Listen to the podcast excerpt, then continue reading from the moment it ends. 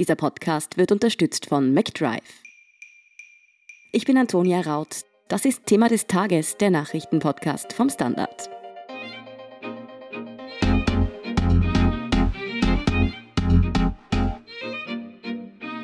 Wladimir Putin kann bis 2036 russischer Präsident bleiben. In einem Verfassungsreferendum haben sich knapp 78 Prozent der Stimmberechtigten dafür ausgesprochen.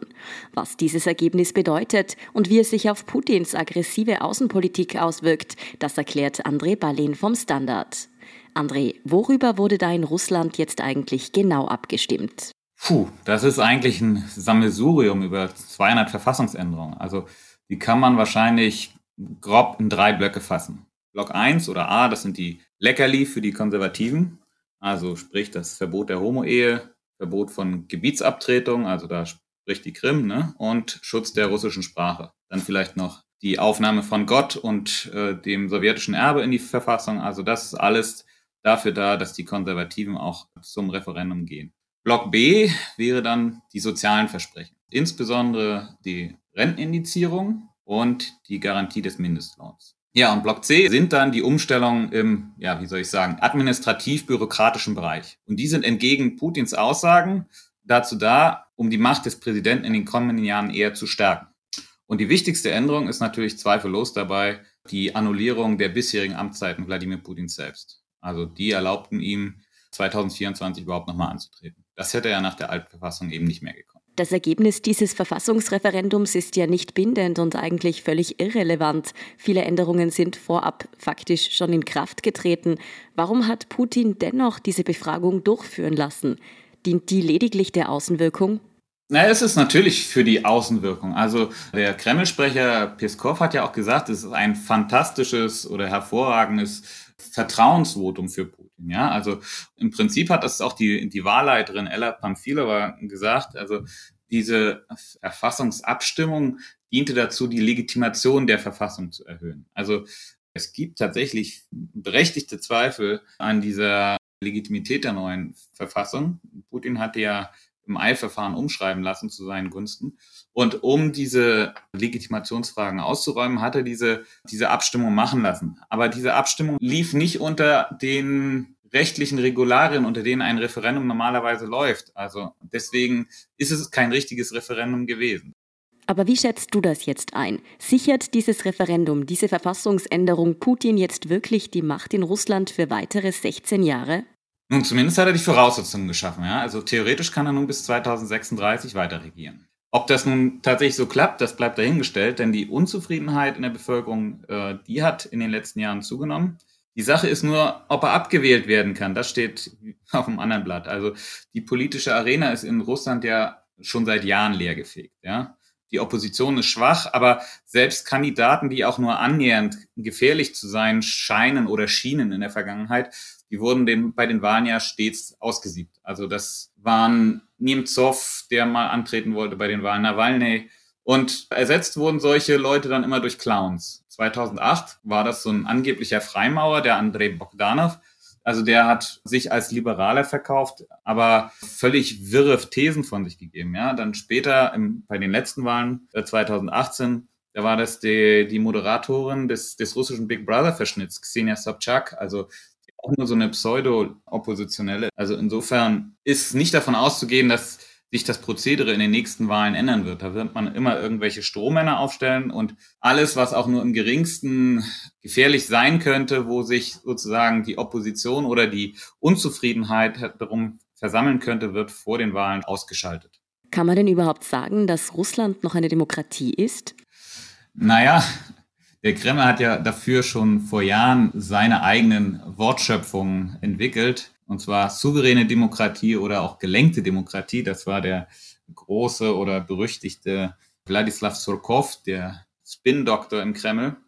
Und was bedeuten eigentlich diese, diese Begriffe? Das bedeutet, also man lässt sich von außen nicht hereinreden, aber im Prinzip auch von den Bürgern nicht. Ja? Die dürfen zwar abstimmen, aber eben nach einem vorgegebenen Schema. Und Machtwechsel über Wahlen scheint derzeit tatsächlich unrealistischer denn je, während es auf, sagen wir mal, auf dem kommunalen Niveau, auf der kommunalen Ebene Da kann es die Opposition schaffen, in Moskau, in den Großstädten einzelne Abgeordnete in Parlamente zu kriegen. Oder auch in Moskau war das ja letztes Mal bei der Wahl relativ erfolgreich, dass man sozusagen einiges Russland die, die absolute Mehrheit weggenommen hat, also der Kreml-Partei einiges Russland. Aber dass es auf, auf föderaler Ebene, also auf nationaler Ebene, der Kreml erlauben würde, der Opposition dort sich zu vereinen und den Kreml herauszufordern, das glaube ich eher nicht. Wie kann man sich denn erklären, dass so viele Russen für Putins Machterhalt gestimmt haben? Ist er wirklich so beliebt? Nun, dazu muss man einerseits sagen, er hat tatsächlich viele Fans in Russland. Also der Vergleich mit den 90ern, als es vielen Russen dreckig ging, lässt ihn eben gut aussehen, ja. Und den nutzt er ja auch immer wieder und zieht ihn immer wieder heran. Und zudem sind die Russen ja auch stolz darauf, wieder wert zu sein dem Westen die Hake zu zeigen, würde ich mal sagen. Ja? Oder im Fall Krim waren es nicht die Hake, sondern ein paar grüne Männchen, die sie gezeigt haben, um die, die Halbinsel zu übernehmen. Insofern mit der Außenpolitik können sich viele Russen durchaus mit Putin identifizieren. Innenpolitisch sieht es nach sechs Jahren fallender Realeinkommen jetzt nicht mehr so rosig aus. Da wurden die Ratings zuletzt gemessen. Und wenn man nicht direkt die Frage stellt, vertrauen Sie Putin, sondern diese offene Frage, wem von den Politikern vertrauen Sie, dann kommt Putin nur noch auf 25 Prozent der Leute, die ihm vertrauen. Und das ist ein Rekordtief. Sag einmal, die Corona-Krise, die trifft Russland ja gerade auch sehr hart. Wie geht's Putin da? Wie sieht die Situation aus und nützt er die Krise für sich? Also wie sieht's aus? Kann man sagen, pro Tag haben wir immer noch über 6000 Neuinfektionen und circa 150 Tote. Aber das spielt in den Medien kaum noch eine Rolle. Also der Kreml hat sich zuerst eben für das gute Krisenmanagement gefeiert, als die Todeszahlen noch relativ niedrig waren. Und jetzt hat er die Corona-Krise für beendet erklärt. Also beim Referendum hat Putin sicher die Stimmung genutzt, in dem Sinne. Ja. Die Leute waren müde vom Zuhause rumsitzen und einfach nur froh, dass jetzt alles wieder aufhat. Also insofern war dann Militärparade am 24. Juni und jetzt die Abstimmung so eine Art Zeichen, wir haben die Corona-Krise besiegt und es hat natürlich auch eine gewisse Euphorie geweckt, die, die Putin zugute kam, ja. In Österreich hört man ja auch viele kritische Stimmen, wenn es um Putin geht.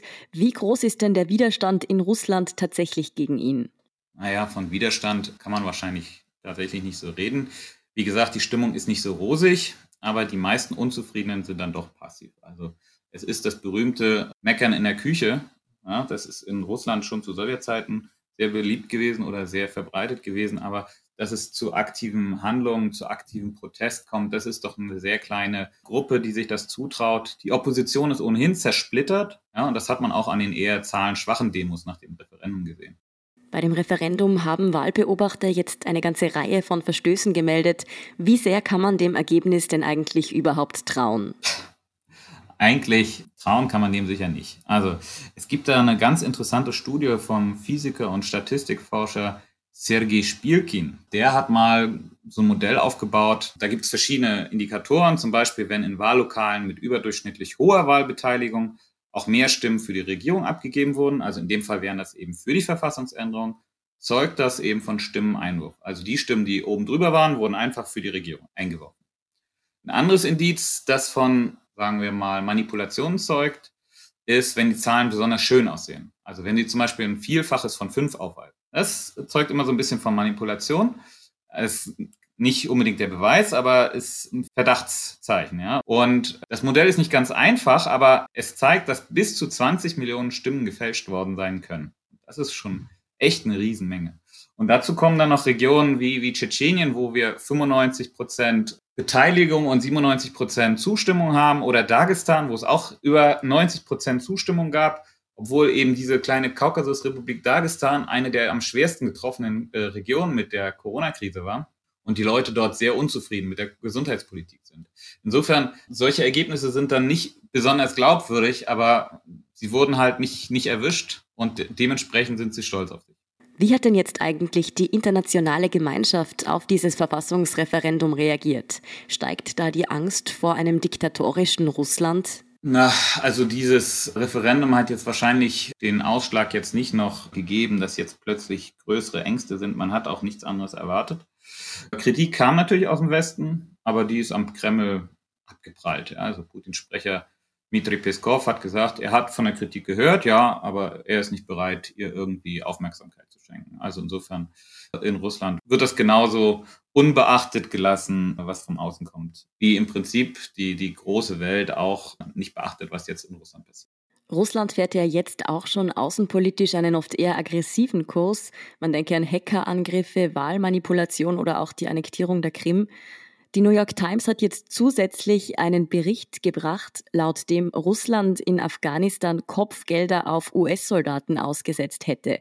Was hat es denn damit auf sich? Ja, also bei dem Bericht wäre ich nun ausgerechnet ein bisschen vorsichtig. Das sind wieder die berühmten Verweise auf Geheimdienstkreise. Und da haben sich ja nun beide Seiten nicht mit Ruhm bekleckert in den letzten, ich würde mal sagen, 70 Jahren. Da gibt's immer die eine oder andere Ente, die gestreut wird. Also da würde ich tatsächlich darauf warten, dass es konkrete Beweise gibt, um diese Kopfgeldgeschichte zu verifizieren. Also einfach die Behauptung, Russland hat Kopfgelder auf US-Soldaten ausgesetzt, reicht mir da in dem Fall nicht weil Taliban und, und Russen sind sich eigentlich auch nicht so besonders grün. Insofern sollte man da vorsichtig sein. Die Trump-Regierung hätte ja von diesen Vorwürfen angeblich auch seit Monaten schon gewusst. Was sagt uns das, dass die USA unter Trump da jetzt nicht so aggressiv gegen Russland vorgehen? Naja, also äh, im konkreten Fall, dass Trump davon gewusst haben soll, kann ich mir sogar vorstellen, er sagt, er hat nichts gewusst. Der Bericht soll ihm ja vorgelegen haben. Er hat ihn vielleicht gar nicht gelesen. Also das ist ja bei Trump wäre auch nichts Neues, dass er die Berichte, die ihm vorliegt, nicht liest. Also insofern ist das gar kein Widerspruch, dass äh, die einen sagen, er hat es gewusst und er selbst sagt, er hat davon nichts gelesen. Dass Trump nicht aggressiver gegen Russland vorgeht, hat wahrscheinlich einen ganz ganz knallharten Grund. Sein Hauptfeind ist China. Deswegen sieht er Russland eher als Verbündeten im Kampf gegen China. Und andererseits, wenn es um tatsächlich seine America First, seine politischen Interessen geht, dann scheut er auch nicht davor zurück, äh, Sanktionen gegen Russland einzuläuten. Das ist gerade im Fall Nord Stream 2 so. Da geht es halt darum, dass Trump US-Gas auf den europäischen Markt bringen will. Und in dem Fall macht er eben US-Sanktionen gegen Russland. Ansonsten, wenn er da keinen Zweck für seine eigene äh, Wahlklientel sieht, denke ich, ist es eher, dass er gegen China vorgeht. Dadurch, dass Putin also von außen relativ wenig entgegengesetzt bekommt und auch im Land zumindest durch dieses Referendum etwas Aufwind bekommen hat, dürfte er dann außenpolitisch jetzt noch aggressiver vorgehen? Nein, ich denke, noch aggressiver wird er nicht auftreten. Auch Putin hat jetzt erstmal vor allen Dingen innenpolitisch zu knabbern. Also diese Krise auf den Weltmärkten, gerade was die Ölpreise angeht, nach der Corona-Krise, die haben natürlich Russland wirtschaftlich schwer geschadet und da muss er sehen, dass er das innenpolitisch und wirtschaftspolitisch wieder auf die Reihe kriegt. Und Russland hat auch einen Shutdown der Wirtschaft gemacht. Also da wird jetzt erstmal wahrscheinlich der Fokus darauf liegen, äh, das eigene Schiff zu richten und nicht jetzt noch äh, auf Kaperfahrt zu gehen. Trotzdem, Trump könnte schon bald sein Amt verlieren. Die EU wird nicht ewig zusehen. Denkst du, es wird langfristig auf einen direkten Konflikt mit westlichen Ländern hinauslaufen? Naja, Konflikt gibt es garantiert. Also in welcher Form, das ist die Frage. Also ich glaube nicht an einen militärischen Konflikt. Also davor sollte man sich im Westen auch schwer hüten, äh, solche Gedankenspiele zu hegen. Russland ist eine Atommacht. Putin hat mal gesagt, er wird die Atomwaffe nicht als erster einsetzen, aber sie würden also auch schon darauf reagieren, wenn sie überfallen würden. Also ich denke, solche Gedankenspiele sollte man auf jeden Fall lassen. Ich habe ja vorhin gesagt, Putin selbst wird wahrscheinlich in den nächsten Jahren auch beschäftigt sein, seine eigene Wirtschaft zu richten. Und ähm, deswegen glaube ich, die Konflikte werden vorwiegend nicht auf militärischer Ebene ausgetragen. Das sind natürlich diese Stellvertreterkriege dort in äh, Syrien und in Libyen auch, wo Putin aktiv ist, weil er seine Präsenz oder die russische Präsenz im Nahen Osten und im Mittelmeerraum ausbauen will. Aber äh, ansonsten wird es eben vor allen Dingen auf Hackerangriffe, auf Spionage, Skandale, sowas wird uns wahrscheinlich die nächsten Jahre weiter begleiten. Also Industriespionage könnte ich mir vorstellen, wird sehr, sehr spannend sein. Also da wird wahrscheinlich vieles passieren, aber ich hoffe, militärisch bleibt es ruhig. Noch einmal zu Putin und seinen kommenden Amtszeiten. Jetzt ist der Gute ja noch ziemlich fit. Man sieht ihn ja auch oft in der Tundra auf Bärenjagd oder sowas. Wie schaut es denn aus? Könnte es wirklich sein, dass er 2036 dann vielleicht immer noch nicht genug hat und noch einmal in die Verlängerung geht? Na, da muss ich erstmal widersprechen. Also auf Bärenjagd geht Putin nicht. denn er präsentiert sich gerne eigentlich als Umweltschützer. Also dann streichelt der Mann Leoparden und lässt ihn in, in die Freiheit oder er geht in der Tiger wandern, aber er schießt keine Tiere. Er hat sogar mal irgendwelche Kraniche in, in den Süden geführt als Leitvogel. Aber natürlich soll es zeigen, dass er fit ist, das stimmt. Und derzeit wird er wahrscheinlich erstmal seine zwei Amtszeiten, die dann noch vor ihm stehen, auf jeden Fall versuchen durchzuführen.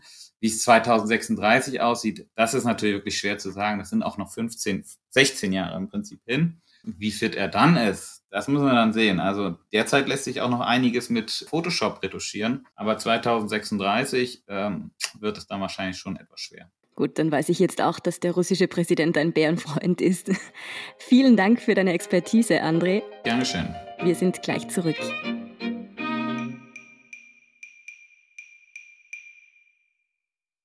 Wenn du endlich wieder einen Big Mac genießen willst oder du gerade im Auto unterwegs bist, dann stell dir vor, McDonald's bringt's jetzt wieder. Mit kontaktloser Übergabe zu dir ins Auto und kontaktloser Lieferung zu dir nach Hause. It's good to be safe mit McDrive und McDelivery. Und hier ist, was Sie heute sonst noch wissen müssen. Erstens, in den USA hat die Zahl der Corona-Neuinfektionen ein neues Rekordhoch erreicht. 55.000 Menschen wurden an nur einem Tag positiv auf das Virus getestet. Ausgerechnet vor dem Unabhängigkeitstag am 4. Juli hat die Corona-Krise die Vereinigten Staaten also fest im Griff. Paraden und große Feste fallen deshalb heuer großteils aus. Präsident Trump bleibt seinem Standpunkt aber treu. Die USA hätten die Situation im Griff. Er macht lediglich mehr Tests für den Anstieg der Neuinfektionen verantwortlich. Zweitens. Österreichs Verteidigungsministerin Claudia Tanner kündigt heute eine Finanzspritze von 200 Millionen Euro für die Miliz an. Außerdem soll die Cyberabwehr von 20 auf 250 Spezialisten ausgebaut werden. Bei der Pressekonferenz hat Tanner außerdem erneut eingeräumt, dass die Kommunikation der letzten Wochen nicht optimal gelaufen sei. Kurzzeitig war ja von der Abschaffung der Landesverteidigung die Rede. Dabei ist Tanner aber zurückgerudert. Ihre Reformpläne will sie dennoch durchbringen. Und drittens, Frankreich hat einen neuen Premierminister. Nachdem Edouard Philippe und seine Regierung geschlossen zurückgetreten sind, übernimmt Jean Castex diese Aufgabe. Er war während der Corona-Krise mit den Lockerungen im Land beauftragt. Der Regierungswechsel in Frankreich war bereits absehbar, da Präsident Emmanuel Macron nach dem Debakel seiner Partei bei den Kommunalwahlen einen neuen Kurs einschlagen möchte. Mehr dazu und die aktuellsten Informationen zum weiteren Weltgeschehen liefert Ihnen wie immer der Standard.at. Um keine Folge von Thema des Tages zu verpassen, abonnieren Sie uns bei Apple Podcasts oder Spotify. Unterstützen können Sie uns mit einer 5-Sterne-Bewertung und vor allem, indem Sie für den Standard zahlen.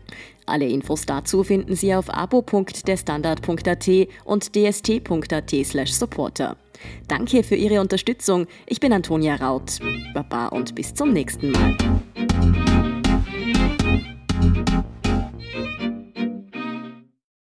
Wenn du endlich wieder einen Big Mac genießen willst oder du gerade im Auto unterwegs bist, dann stell dir vor, McDonald's bringt's jetzt wieder.